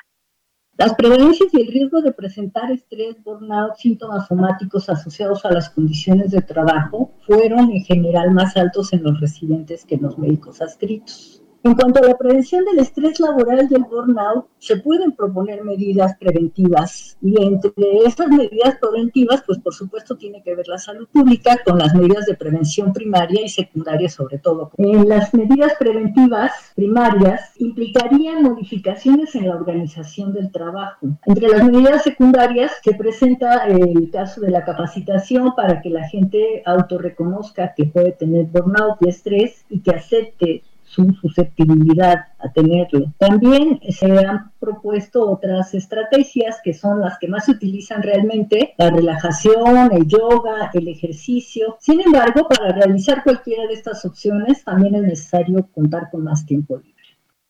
Finalmente, la experta subrayó la importancia de llevar a cabo estudios como este para contribuir a mejorar la situación del personal de salud, lo cual, dijo, cobra especial relevancia frente a las extenuantes y estresantes condiciones de trabajo actuales exacerbadas por la pandemia de COVID-19. Bella, este es mi reporte. Vicky, muchas gracias y buenas tardes. Bueno, pues nos escuchamos mañana, Vicky, y pues nos vamos a las breves internacionales. Antes quiero mandar un saludo a Federico Campbell Peña, que nos está escuchando y nos, nos dice que, nos recuerda que a la Fopa fundó la revista FEM en 1977 con Carmen Lugo. Gracias, gracias Federico, gracias por tu sintonía. Bueno, él es un gran periodista especializado en temas internacionales y además muy solidario siempre. Te mandamos un saludo desde este espacio que siempre también escuchas y estás al, pendiente. Y dice también que las fundadoras de FEM, Margarita García Flores, Elena Poniatowska, Carmen Lugo, Margarita Peña, justamente eh, la mamá de Federico. Muchas gracias, gracias eh, Federico. Bien, pues nos vamos a las breves internacionales con Ruth Salazar. Internacional RU. El director general de la Organización Mundial de la Salud, Tedros Adhanom Ghebreyesus, dijo que era impactante lo poco que se había hecho para garantizar la distribución equitativa de las vacunas en todo el mundo. Explicó que mientras más se transmite el virus, hay más probabilidades de que surjan nuevas variantes ante las cuales, a su vez, es probable que las vacunas ya no sean tan efectivas. La brecha entre la cantidad de vacunas administradas en los países ricos y la cantidad de vacunas administradas a través de COVAX crece cada día y se vuelve más grotesca cada día.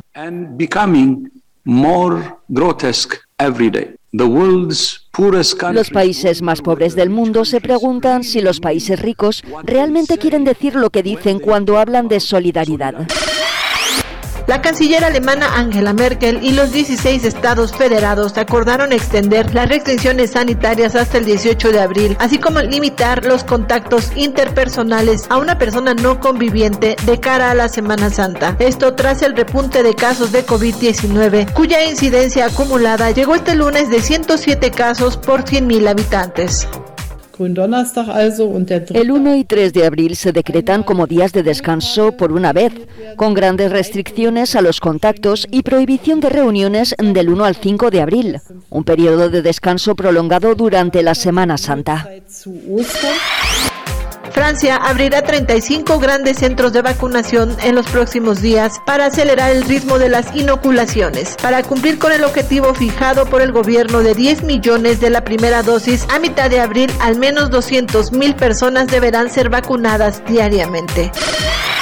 Israel celebra este martes sus cuartas elecciones generales en dos años, unos comicios considerados un referéndum sobre la polémica figura del primer ministro Benjamin Netanyahu. El primer ministro saliente y el candidato del derechista Likud es el principal favorito de acuerdo con los sondeos. Su principal rival es el centrista Yair Lapid.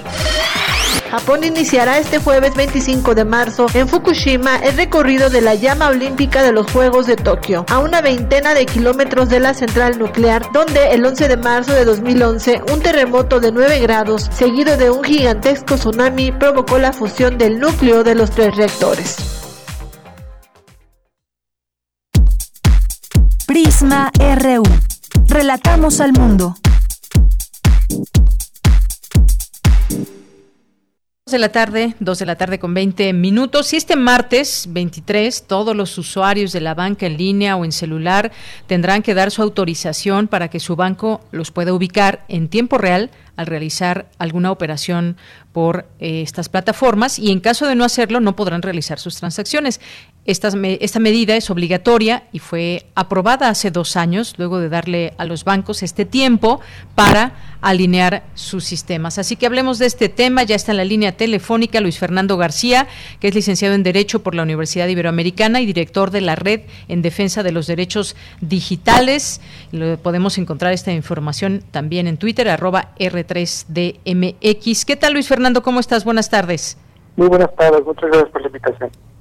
Bueno, pues yo te preguntaría, esto sin duda desata distintas preguntas, dudas acerca de nuestra privacidad, a la vez de cerrar la puerta a los hackers también o personas dedicadas al robo de créditos, tarjetas en nuestro país. ¿Qué decirle a los usuarios que ya no ya no se les pregunta si quieren o no, sino que es obligatorio si quieren ser parte de la banca electrónica? Bueno, pues creo que eso justamente es uno de los principales problemas y por lo, una de las razones por las cuales desde R3D eh, pues criticamos y consideramos eh, inapropiada y desproporcionada la medida que, se ha entrado en vigor el día de hoy, eh, sobre todo porque, digamos, se pretende almacenar datos de localización de todos los usuarios de la banca respecto de todas sus transacciones y las normas que, establecen esta disposición, que por cierto no son leyes, no fueron aprobadas por el Congreso, no fue una disposición que eh, aprobó la Secretaría de Hacienda y no un órgano, digamos, colegiado, prácticamente Eh, esta disposición lo que señala es pocas claridades respecto de eh, la proporcionalidad de ese tipo de medidas. Por ejemplo, se establece que esta información está almacenada al menos 10 años, ni siquiera nos da, 10 años ya sería absolutamente desproporcionado, pero ni siquiera nos da una certeza de cuánto tiempo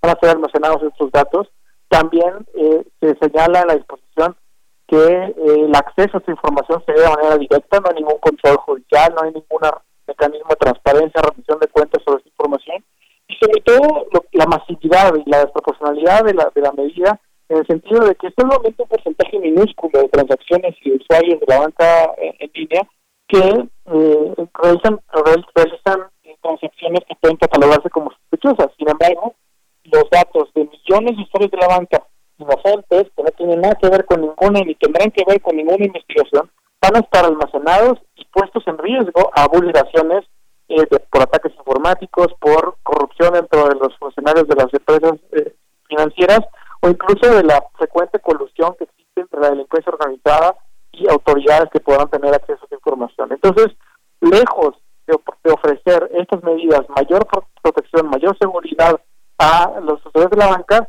yo creo que es absolutamente razonable señalar que, eh, eh, al contrario, estas disposiciones que generan un almacenamiento de datos tan grande, generando riesgos de vulneración, nos ponen cada vez más en riesgo porque esta información puede ser utilizada de muchas maneras en contra de los usuarios de la banca.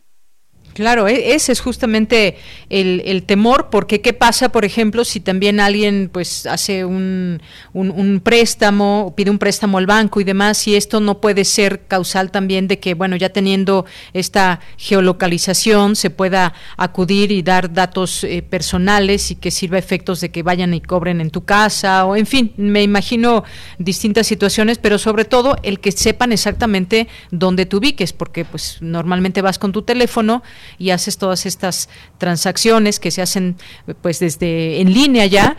Y, te pregunto eh, muchos de nosotros que tenemos ya esta eh, posibilidad de banca en línea en nuestro teléfono nuestro, nuestros distintos dispositivos ya al día de hoy digo no lo he intentado ya no podemos hacer transacciones o cómo funciona pues depende de cada banco. Cada banco algunos empezaron a implementar inclusive hace unos días eh, y, y algunos bancos han anunciado y cuando te haces intentas entrar a la banca electrónica, eh, te pide que autorices la geolocalización dentro del dispositivo para poder acceder a los servicios. Entonces, también esto que dicen, ¿se va a recabar el consentimiento? Pues no, en realidad no hay ningún consentimiento. Nadie está consintiendo, sino está siendo obligado y condicionado al acceso a servicios financieros que más en una condición como la pandemia, en donde estamos tratando de hacer distanciamiento social y no acudir a los bancos, pues es todavía eh, más difícil para una persona resistir el no tener que dar este falso consentimiento esta eh, eh, eh, autorización, digamos, sacada bajo extorsión derivada de esta, de esta disposición, pero además también señalar cómo apenas hace un par de meses desde R3D hacíamos público cómo en foros en Internet estaban disponibles bases de datos de millones de registros de bancos como Santander, como BBVA, como Banamex, como Banco Coppel, y constante y frecuentemente nos encontramos con esta situación, es decir, los bancos no han demostrado ser capaces de proteger la información sobre sus usuarios que, obtienen. La ley de protección de datos personales y el INAI no han, no, han servido para inhibir y sancionar de manera ejemplar este tipo eh, eh,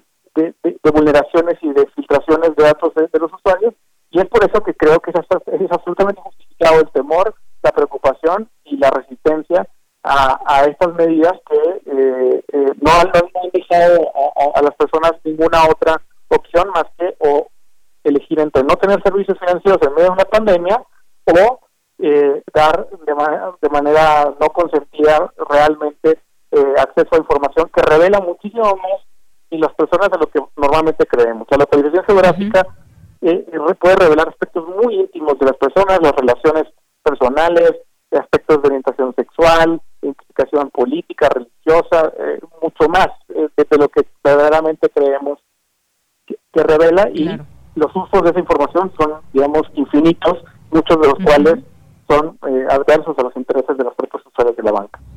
Así es, y es bueno platicarlo porque en medio de todas estas dudas y demás, eh, esta medida, pues sabemos, ha causado revuelo entre los clientes. Sabemos que muchos de nuestros datos, que por ejemplo, si tenemos redes sociales y demás, pues ya estamos dando datos, pero el dárselos a la banca es, y también a la banca, bueno, es algo que, que sí, sí llega a preocupar y sobre todo, pues se siguen conociendo distintas situaciones. Hay una persona hace poco, hace unos días, que se suicidó porque le robaron sus ahorros. Eh, me parece que fue en Banco Azteca, no, no, no recuerdo, espero no equivocarme, pero eh, pues precisamente porque a través de algún empleado del banco, ahora bien, las instituciones bancarias pues ya responden y, dicen que en ningún momento podrán monitorear en tiempo real a sus clientes, pues la geolocalización servirá solamente para las transacciones, pero ¿cómo confiar? Esa es precisamente el meollo del asunto, ¿cómo confiar en estas instituciones de pronto cuando pues no tienen todos esos candados. Eh, muchas veces hay quienes nos han clonado tarjetas o les sacan dinero de sus tarjetas, en fin, una serie de situaciones. Entonces, pues eh, para concluir, ¿qué nos, ¿qué nos dirías sobre este punto? ¿Damos ese paso o no? ¿Qué es lo que nos recomiendas a quienes pues ya estamos acostumbrados a utilizar la banca electrónica, Luis Fernando? Bueno, yo no le recomendaría a nadie que dejara de usar su banca electrónica. Cada quien tiene circunstancias. Eh, muy probablemente estas disposiciones terminen en el Poder Judicial, eh, que deberían hacerlo, y el Poder Judicial debería determinar si esta disposición, que insisto, no está establecida en una ley, no fue, no fue eh, una disposición aprobada por el Congreso democráticamente elegido, sino es una disposición reglamentaria, que eso constitucionalmente es problemático, pero eventualmente es el Poder Judicial de la Federación el que eventualmente eh, deberá de pronunciarse para proteger a los usuarios. Muchas veces se le pone a los usuarios la carga de proteger su propia privacidad cuando se, les, pone en una situación en donde en realidad no tiene una elección. Y creo que la mayoría de las personas van a aceptar eh, la localización y no, y no es reprochable esas personas que lo hagan. Es reprochable las autoridades que obligan a los bancos a hacerlo, es reprochable que los bancos no resisten ese tipo de medidas, es reprochable que las autoridades de, protección de datos o el Poder Judicial eventualmente no hagan algo para impedir eh, esta eh, disposición que es absolutamente excepcional. No hay absolutamente ninguna evidencia de que esta información otorgue alguna ventaja importante para proteger a los usuarios de ataques eh, como el fraude, etcétera, y por el contrario, sí ofrece de vigilancia y de monitoreo y de invasión a la privacidad sumamente preocupante, sobre todo en un país como México, donde, insisto, hay una frecuente colusión de la delincuencia organizada con empresas privadas y con las propias autoridades. Muy bien. Bueno, Luis Fernando García, muchas gracias. Me parece que es importante hablar de estos temas, acercar datos a los a los usuarios y como bien dices, ya cada quien decida, es a final de cuentas también una decisión, pero pues a veces no leemos las letras pequeñas o todas las implicaciones que pueda traer consigo esta pues ahora esta obligación que se tendría por parte de los usuarios si quieren utilizar la banca en línea. Muchas gracias, Luis Fernando. Muchas gracias.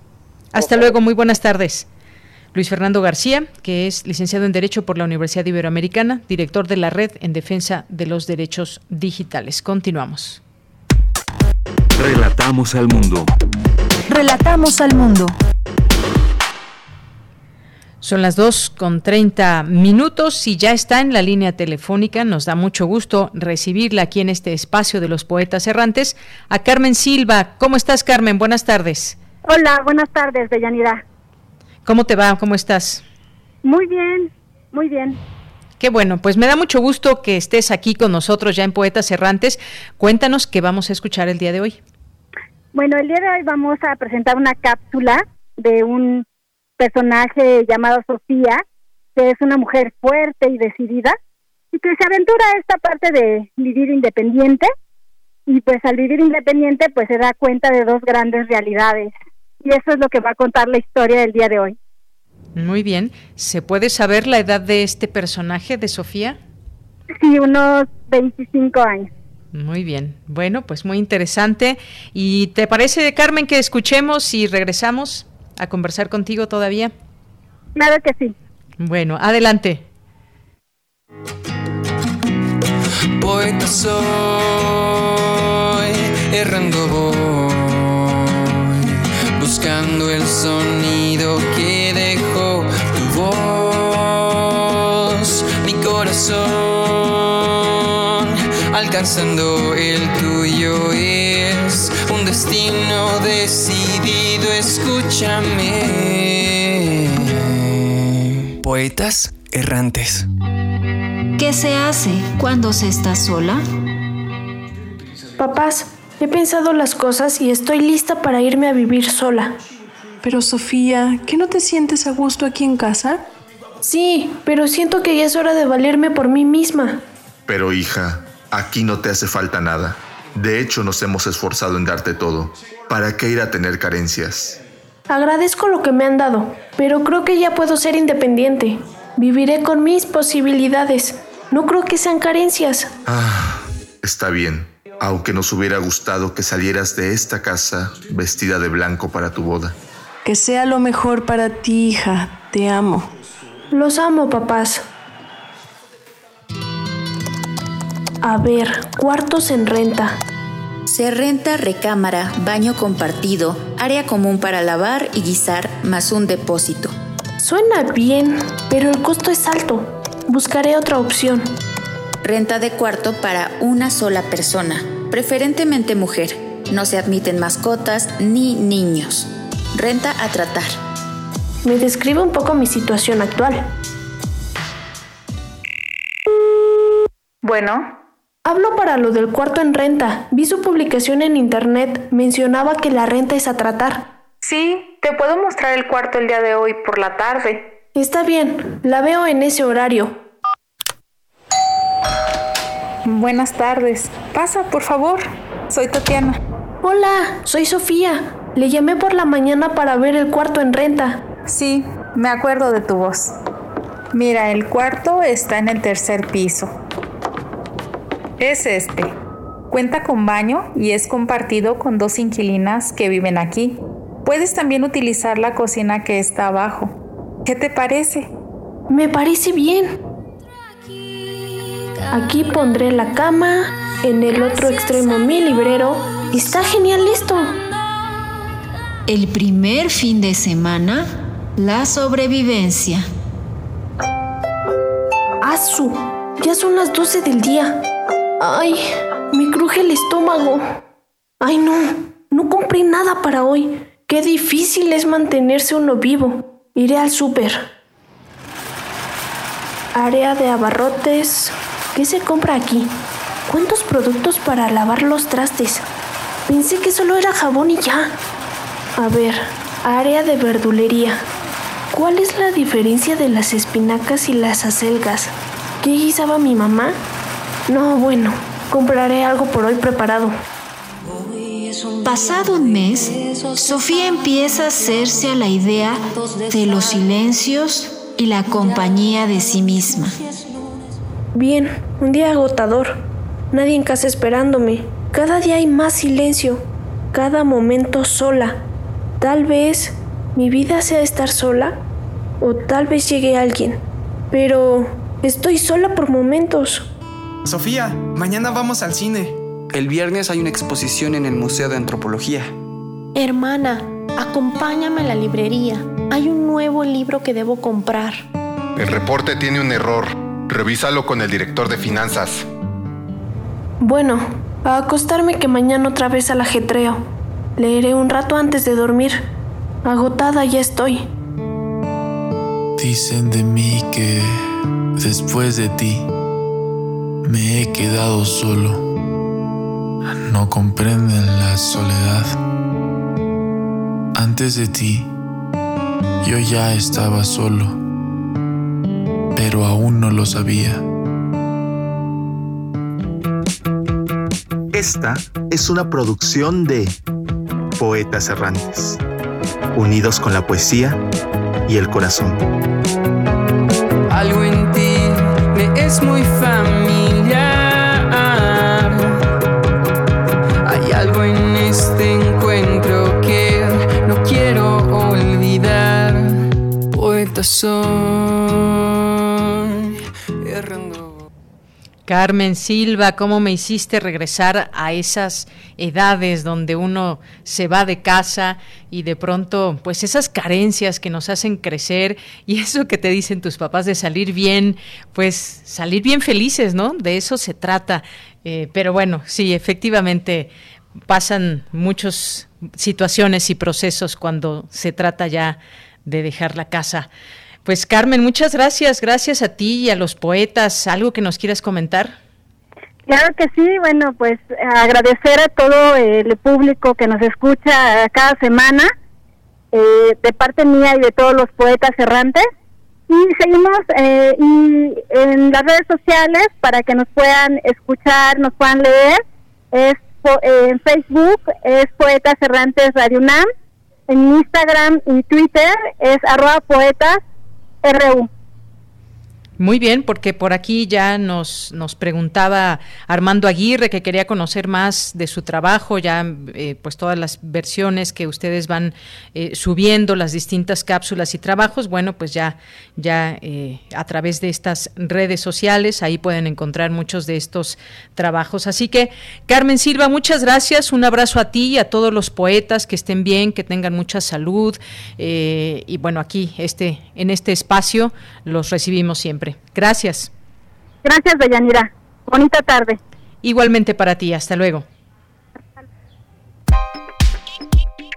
Colaboradores RU. Literatura.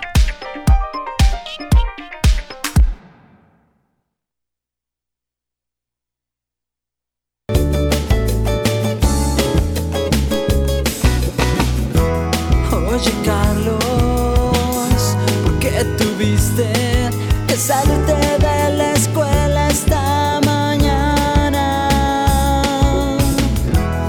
Oye, Carlos, ¿por qué tuviste que decirle que la amabas?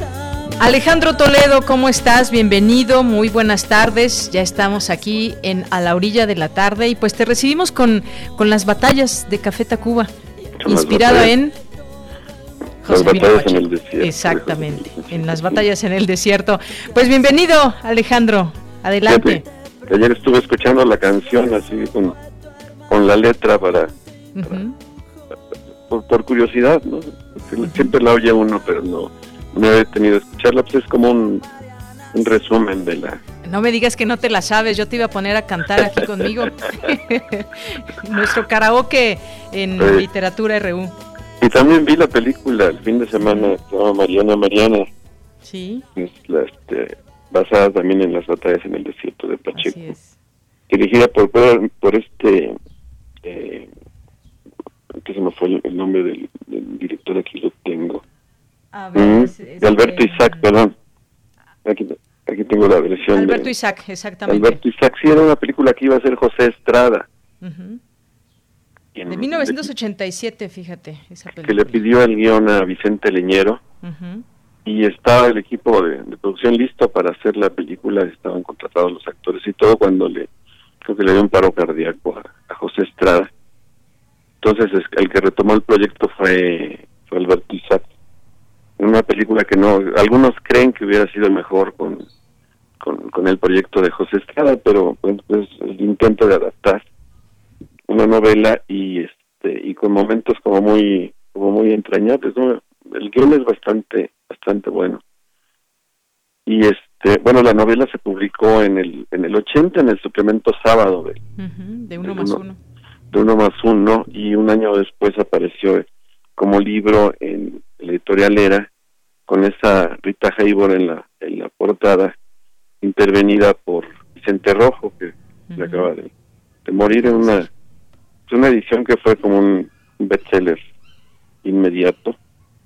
Yo le presenté una mi, ejemplar alguna vez a, a José Emilio Pacheco y él en, en, la dedicatoria me da como claves de poco una clave importante que, yo creo de la historia porque me dedicó el libro dice para Alejandro esta historia anterior en 15 años a su nacimiento que es una era como un gesto de cortesía de José Emilio Pacheco el que tenía presente con quién estaba hablando y cuándo había nacido incluso con quién le estaba hablando no pues ya nací en el 63 le, le restamos los 15 años que, anota Pacheco en la dedicatoria y nos quedamos en el año 48, ¿no? Porque la, la, novela empieza preguntándose precisamente qué año era era aquel, ¿no? Entonces en su, dedicatoria Pacheco me regaló este ese, ese esa clave, digamos, ¿no? De la de la lectura. Y, y era muy obsesivo en la escritura, entonces cuando yo le presenté mi ejemplar se fue a la página 36, tenía, no sé si una pluma atómica o, una pluma fuente, pero ahí me hizo un par de correcciones, porque en, mi edición dice hasta que un día de los que me encantan, y este, y Pacheco escribió hasta que un día nublado de los que me encantan, no le gustan a nadie, y más abajo decía, le llamaban al español bueno, en mi edición decía le llamaba al español y él le, agregó también con su pluma fuente o atómica la N que le faltaba, ¿no? tenía esa obsesión por, le dolían mucho las erratas y le tenía esa obsesión de que ejemplar que le presentabas, ah, lo primero que hacía era eh, buscar la errata y corregirla, ¿no? Para que lo tuviera, Entonces yo tengo de su pluma esas, esas dos anotaciones y esta clave de de, que la historia ocurre en 1948, ¿no? Porque es un año que no se menciona, aunque el contexto en la novelita es, es muy claro, ¿no? La, época de, Miguel Alemán, creo que el, de los primeros, el primer gobierno creo que civil, que después del, de la época de los de los militares, la relación con, con Estados Unidos en, el país después de la, de la el periodo de posguerra eh, el comercio que establece Miguel Alemán con Estados Unidos, esta, este fenómeno de los nuevos ricos y este y de sus amantes, ¿no? Que ese es el contexto que tiene la que tiene la, la novela, ¿no? Entonces, es una novela que, se puede leer siempre que no si, si, ves la película, la película sí yo yo yo creo que se siente que ha que ha envejecido un poco, ¿no? Bueno, la canción de Café Tacuba es, es, permanente también.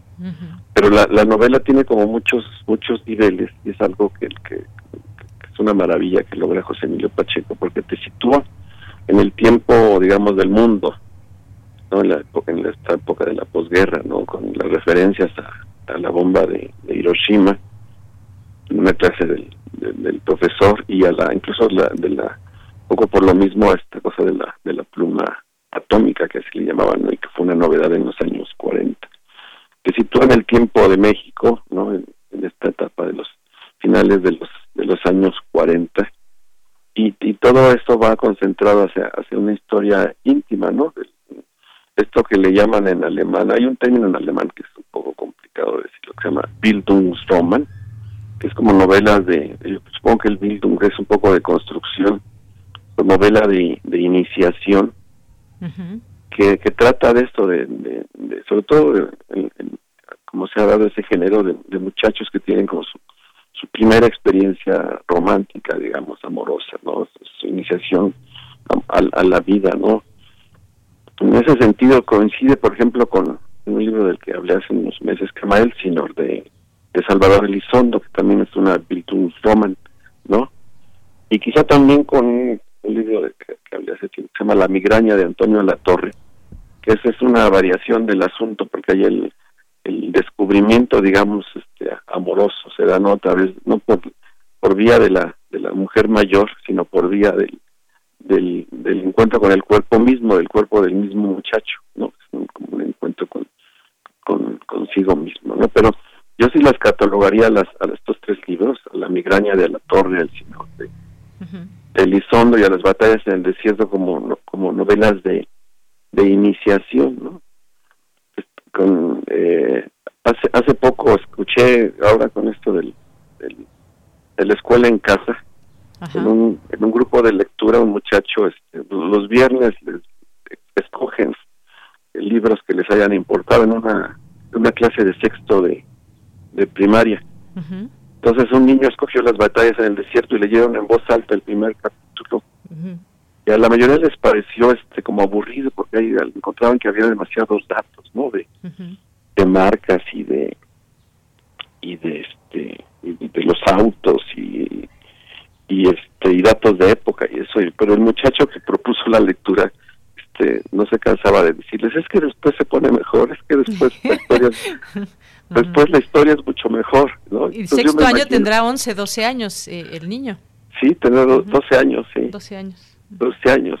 Entonces yo me imagino al niño pues, entusiasmado que tendrá la edad del, del mismo Carlos del mismo Carlos no y este entusiasmado por la por esa novela que él propone y, que trataba de comunicar su entusiasmo al resto de la de la clase no finalmente solo en voz alta leyeron el, primer capítulo que sí tiene esto yo también este pienso un poco en las batallas en el desierto como en la película Roma en tanto que es este en Roma el, director pretende recuperar el tiempo de su infancia en los años también fija algún tiempo que están los años 70, ¿no? en, tiempos, en tiempos de, de, Echeverría, ¿no? Y este, en ese caso es la, la ruptura de sus, de sus padres, la relación con, con su con su nana, etcétera, ¿no? Pero son similares en ese sentido de que es el, el recuerdo del, del adulto va hacia hacia el pasado para recordar un, un momento que fue significativo en su en su formación sentimental digamos no aquí la, la, la, relación con una con una mujer este, mayor con la, la mamá de su compañero Jimmy de la de la escuela no entonces yo creo que la novela sigue pues es un gran es una gran novela corta no mantiene su, su frescura sin sin duda las lo puedes leer cada cada tanto y vas a encontrar que, que tiene esa digamos todas esas capas que, que, que no se sienten pero que están y que te, te recrean toda una época, un momento, y además que te, que te cuentan una, una historia entrañable, ¿no? En la, novela dice que si viviera, cuando se publicó hace, hace 40 años, dice, si viviera, Mariana tendría 60 años. Y ahora diríamos, si viviera Mariana, tendría 100 años, sería este el año de su, de su centenario, digamos, ¿no? Entre otras conmemoraciones que podíamos tener para esta novela, ¿no? 40 años de, publicada y este y Mariana estaría en su en su cumpleaños número número 100, ¿no? 100. Así es, Alejandro, pues muchas gracias por recordarnos siempre pues esta novela tan importante. Voy a hacer ese experimento que dice, se lo voy a leer a una niña eh, de 11 años el primer capítulo, va en sexto también como el niño que nos comentas, a ver qué pasa, a ver qué qué reacciones hay con esta con esta novela. Pues gracias, Alejandro, gracias por estas recomendaciones como siempre. Me despido. Y pues nos vamos a despedir cantando, no sabías, pero nos vamos a despedir cantando. Muy bien. Hasta luego, Alejandro. Cuídate. Hasta luego.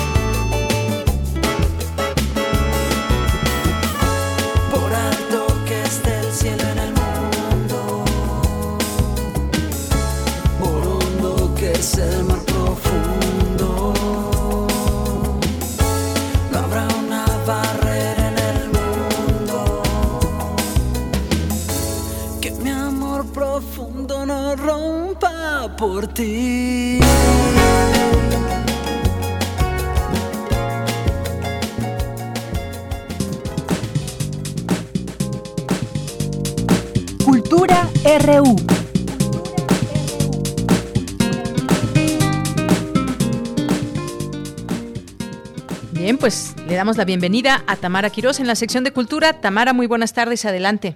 Deyanira, muy buenas tardes. La producción de hoy nos puso a cantar con esta, esta canción de Café Tacuba. Muy bien por esa producción. Saludos a mis compañeros allá en cabina. Saludos a ti, Deyanira, y saludo también con mucho gusto al auditorio de Prisma RU. Gracias por seguir en sintonía a través de las frecuencias de Radio UNAM en AM, FM e Internet. Antes de finalizar la emisión, les comparto información de piso 16. Este es un programa que inició funciones hace cuatro años bajo la dirección de Julieta Jiménez Cacho García, acompañada por Nicole Figueroa Rendón, a solicitud del doctor Jorge Volpi, coordinador de difusión cultural de la UNAM. Este espacio debe su nombre a que se encuentra en el piso 16 de la Torre UNAM Tlatelolco. Y bueno, este programa acompaña a gestores culturales, artistas y comunicólogos, brindándoles herramientas para diseñar un plan de desarrollo personal a mediano y largo plazo y también para planear iniciativas culturales viables pertinentes y económicamente sostenibles. Julieta Jiménez Cacho, directora de Piso 16, nos habla sobre el inicio de este proyecto. Escuchemos a partir de que me solicitó el doctor Raúl que lo armara, pues yo pensé en que fuese un laboratorio, porque consideramos que sería pertinente dar cabida a la experimentación, ya que no hay tantas cosas que se hayan hecho en ese sentido. Entonces, bueno, pues hicimos una investigación bastante amplia por Internet, en términos de las instancias que, existen en otros países. Descartamos casi, casi, casi al empezar, al, al ver algunas instancias europeas, descartamos verlas a detalle porque los contextos son tan distintos que nos parecía que no podría funcionar las mismas formas. Pero sí vimos que algunos programas que existen en Latinoamérica sí funcionaban, ¿no? Por ejemplo, en Perú tienen cosas bastante interesantes, en Colombia, en Argentina. Entonces sí nos acercamos a ver cómo funcionaban algunos. También estamos en contacto con España, pero para la propia creación de este programa sí nos enfocamos más en Latinoamérica. A lo largo de los cuatro programas de acompañamiento, Piso 16 ha albergado a 38 iniciativas culturales, 89 jóvenes artistas, gestores culturales y comunicólogos de la cultura, quienes han sido seleccionados de entre casi 600 postulaciones a las cuatro convocatorias anuales. El seguimiento personalizado posibilita contar con un mentor y también eh, un diálogo cercano con el equipo y al ser un laboratorio experimentan modifican y hacen cambios acorde a las necesidades de cada iniciativa. Escuchemos a Julieta Jiménez Cacho. Cada iniciativa cuenta con un mentor. El mentor es buscado, seleccionado, después de que las iniciativas ya pasaron por el jurado de la selección de la convocatoria, porque el mentor se busca para que coincida en relación a la disciplina, el perfil que tenga la iniciativa, las personas, las necesidades específicas en función del avance. Luego tenemos el programa de formación que ofrece capacitación a partir de talleres teórico-prácticos y cada año vamos modificando un poco porque a partir de las experiencias del año anterior es un laboratorio. Sin embargo, desde el principio decidimos que cada uno de los temas lo manejara un especialista diferente para que hubiera diversas voces. Actualmente tenemos 16 talleres. En este 2021, a pesar de las adversidades provocadas por la contingencia sanitaria, el programa inició su cuarta edición en febrero, procurando que las iniciativas acompañadas puedan diseñar posibilidades para vivir de la cultura y las artes a mediano y largo plazo, partiendo del estado actual del sector que, como muchos, muchas de ustedes saben, ha sido uno de los más afectados durante la pandemia. Julieta Jiménez Cacho nos comparte cómo han sido las ediciones de 2020 y 2021. El año pasado sí conocimos a los participantes y estuvimos trabajando un mes y una semana. Y luego ya entramos en la pandemia y en el funcionamiento en Zoom. Únicamente tuvimos que modificar el calendario de un de una sola sesión. La verdad es que al final del año sí también fue sorpresiva lo que lograron, porque sí desarrollan la creatividad los artistas, o sea, se mueven. Fue muy interesante. Lo que ellos nos reportaron es que Piso 16 había sido verdaderamente un piso. Les había permitido mantenerse como firmes con un planteamiento. Presencialmente es un espacio que te obliga a pensar, a analizar, a detenerte un poco. Ahora aquí, con esta situación que todo mundo nos hemos tenido que detener, pues de alguna manera no ha venido mal, digamos, ¿no? Este año iniciamos un nuevo plan para iniciativas que tienen un avance ya considerable y es el caso de Histeria Revista. Entonces, el programa con ellos es que no van a participar de todos los talleres, sino que van a tener asesorías especiales sobre los temas específicos que necesiten para su desarrollo. Con su mentora van a ir viendo cuáles son las necesidades específicas y buscaremos a los asesores, ya sea entre los talleristas o incluso si se requiere alguien adicional, pues también. El jurado de la convocatoria de este año eligió 12 iniciativas que trabajarán juntas hasta diciembre, que van desde el teatro hasta la música, audiovisuales, comunicación y para finalizar, pues la convocatoria está dirigida a jóvenes de entre 20 y 35 años de la comunidad UNAM, comunidad en un amplio aspecto porque eh, pueden participar jóvenes que hayan estado en bachillerato o licenciatura o que hayan eh, estudiado en una escuela incorporada a la máxima casa de estudios. Si quieren saber más del programa de acompañamiento Piso 16, Laboratorio de Iniciativas Culturales UNAM, pueden visitar sus redes sociodigitales en Twitter, arroba piso 16 UNAM, y también en su página eh, www.piso16.cultura.unam.mx. Deyanira, tú como yo ya has estado en ese piso 16 y bueno, sabes que es una gran iniciativa, un gran programa, así que les recomendamos que estén muy al pendientes si tienen algún proyecto que requiera seguimiento y que requiera la asesoría de profesionales. Así es, eh, Tamara, muchas gracias. Un, lugar muy bello, una panorámica justamente desde el piso 16 y un espacio que esperemos que eh, pronto dé la bienvenida a todos los que participen en esta iniciativa. Claro que sí, y que siga creciendo también. Deyanira, me despido por hoy. Te deseo, les deseo una excelente tarde. Igualmente para ti, Tamara, muchísimas gracias. Y pues llegamos al final de esta emisión. Gracias por su atención, por su compañía, por sus mensajes, por todo lo que significan como radioescuchas y como audiencia de Radio UNAM, específicamente de este espacio Prisma RU para todos ustedes y este esfuerzo informativo por parte de todo un equipo. Muchas gracias. A nombre de todos ellos, le doy las gracias, eh, como siempre, y pues nos vamos con una canción que ahorita nos va a poner la producción, Pasos de Malena Muyula. A nombre de todo el equipo, soy de Yanira Morán, que tenga muy buena tarde y muy buen provecho. Hasta mañana. Sin pena ni lamento todo lo que creí perdido labra. Las huellas del destino pasarán, pasarán, pasarán pasa tiempo, pasa calles, paso yo, pasa el sueño y la vigilia, pasa el tiempo del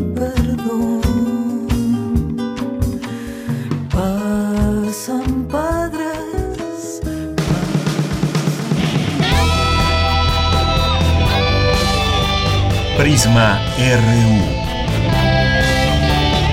Relatamos al mundo.